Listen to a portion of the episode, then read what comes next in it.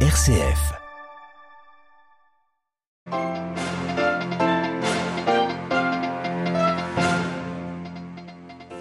Le pape François appelle au calme et au respect des libertés au Sri Lanka. L'archipel à nouveau, secoué par des troubles politico-sociaux depuis quelques jours. C'était lors de l'audience générale.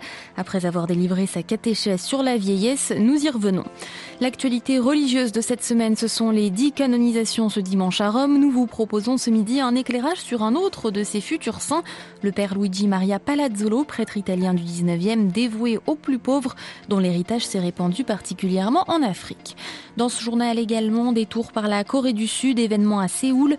L'ancien complexe présidentiel Cheongwadi a ouvert pour la première fois ses portes au public.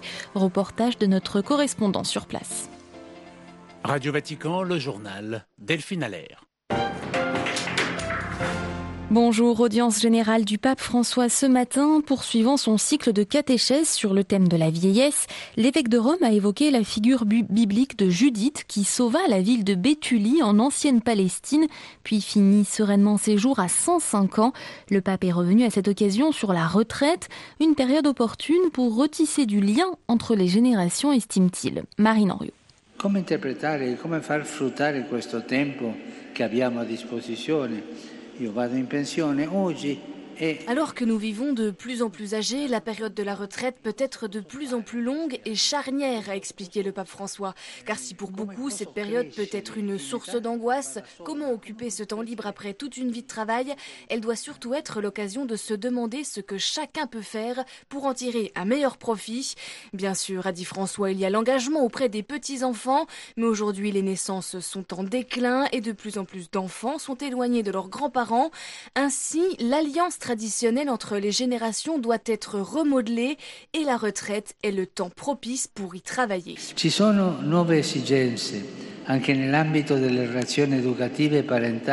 Car la coexistence des générations s'allonge, alors essayons de rendre ces générations plus humaines.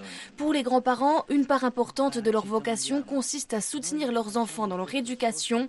Les petits apprennent la force et la tendresse et le respect de la fragilité, des leçons irremplaçables, a dit François. Enfin, les personnes âgées peuvent certes perdre la vue, mais leur regard intérieur devient plus pénétrant, a conclu François, et on devient capable de voir des choses qui nous échappaient auparavant. Si vede col cuore. Marine Henriot. À l'issue de l'audience, le pape a salué Yulia et Katerina, deux jeunes ukrainiennes dont les maris combattent actuellement dans la Syrie Azovstal de Mariupol. Elles lui ont raconté les dramatiques conditions de vie des survivants dans ce site assiégé par les forces russes. Nous lui avons demandé de venir en Ukraine et de parler à Poutine, ont-elles déclaré après cette rencontre. Le pape a dit qu'il priait pour elles. Toujours dans ses appels, le Saint-Père a fait allusion aux troubles en cours au Sri Lanka, adressant une pensée spéciale au peuple de l'archipel. Il a lancé un appel à tous ceux qui ont des responsabilités pour qu'ils soient à l'écoute des aspirations de la population et veillent au plein respect des droits de l'homme et des libertés civiles. Sur place, les autorités ont depuis ce matin ordonné l'offensive pour éviter l'anarchie autour des manifestations. La nuit dernière a été émaillée d'incendies sporadiques après deux jours d'affrontements de rue meurtriers. Le point sur la situation, Emmanuel Derville. Les partisans du gouvernement sri-lankais avaient tenté lundi de disperser les manifestants massés dans le quartier de Goldface et devant la résidence du chef du gouvernement à Colombo. La population les a repoussés, de quoi encourager la mobilisation qui, après avoir obtenu la démission du Premier ministre Mahinda Rajapaksa lundi, continue plus que jamais d'exiger le départ du président. Le soulèvement, qui dure depuis près de six semaines, est alimenté par la crise des réserves de change. Le pays a moins de 50 millions de dollars dans ses caisses et il ne peut presque plus importer. Les pénuries de gaz, de carburant et d'électricité s'aggravent. Mais l'ordre donné à l'armée de tirer sur les pillards et d'arrêter des manifestants si nécessaire fait craindre une escalade. Le président Gotabaya Rajapaksa refuse de partir et pourrait ordonner aux forces de sécurité de réprimer le mouvement dans le sang. Reste à savoir si les militaires et les policiers, qui subissent aussi les pénuries, accepteront d'obéir. New Delhi, Emmanuel Derville pour Radio Vatican. Une victoire revendiquée à la présidentielle philippine. Sans surprise, Marcos Junior s'est engagé à être le dirigeant de tous les Philippins. Fils de l'ancien dictateur Ferdinand Marcos, il a ce matin rendu un hommage à son père. Cette victoire au scrutin de lundi marque le retour au pouvoir de la famille Marcos 36 ans après la révolte qu'il en avait chassée. Une enquête ouverte en France contre le président d'Interpol, l'émirati Nasser Al-Raisi, qui dirige la police criminelle internationale, est accusé de complicité de torture après la plainte de deux Britanniques.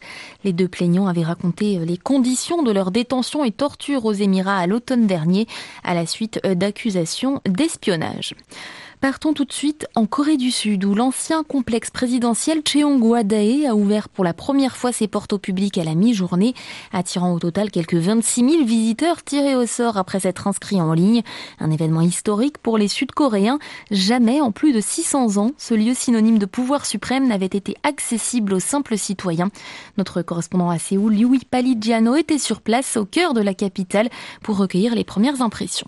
L'excitation est palpable alors qu'un premier groupe de 6500 visiteurs commence à fouler la pelouse et les allées situées devant l'imposante façade de Changwade Maison Bleue en référence à ces tuiles azurées. Youngmin, une étudiante de 22 ans, compte parmi les chanceux tirés au sort.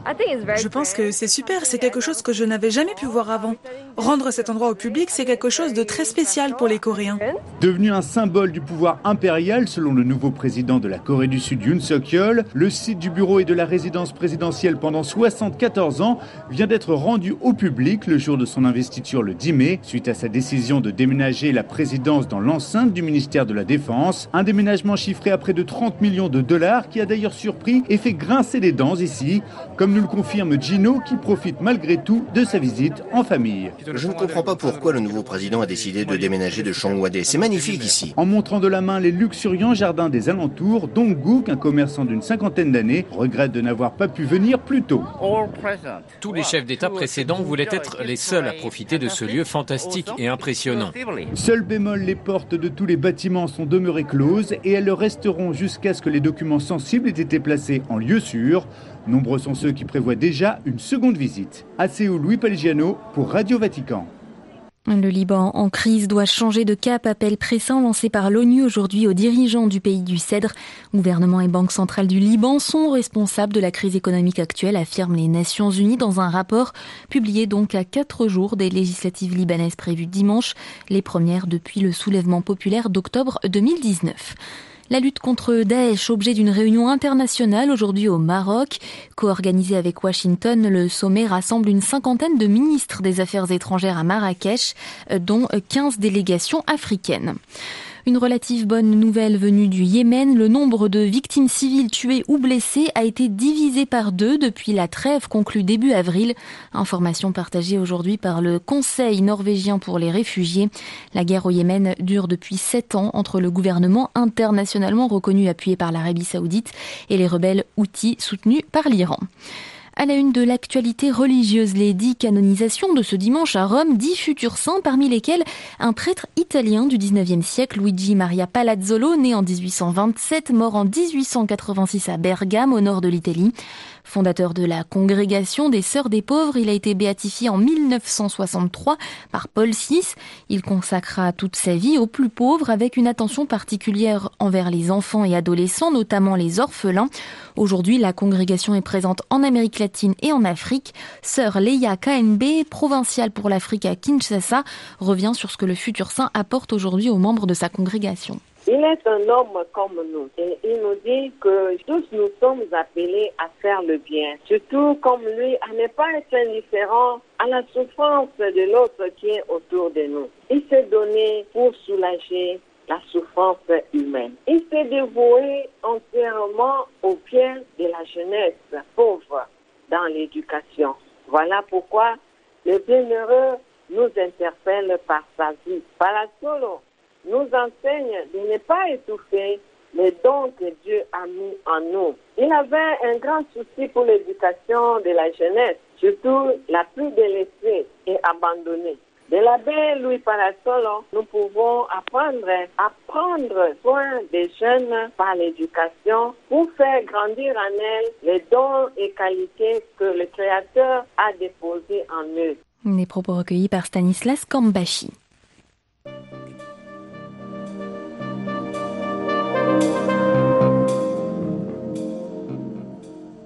Ainsi s'achève ce journal. Merci beaucoup de l'avoir suivi. L'actualité religieuse et internationale revient à 18h heure de Rome. Elle vous sera présentée par Xavier Sartre. Excellente journée.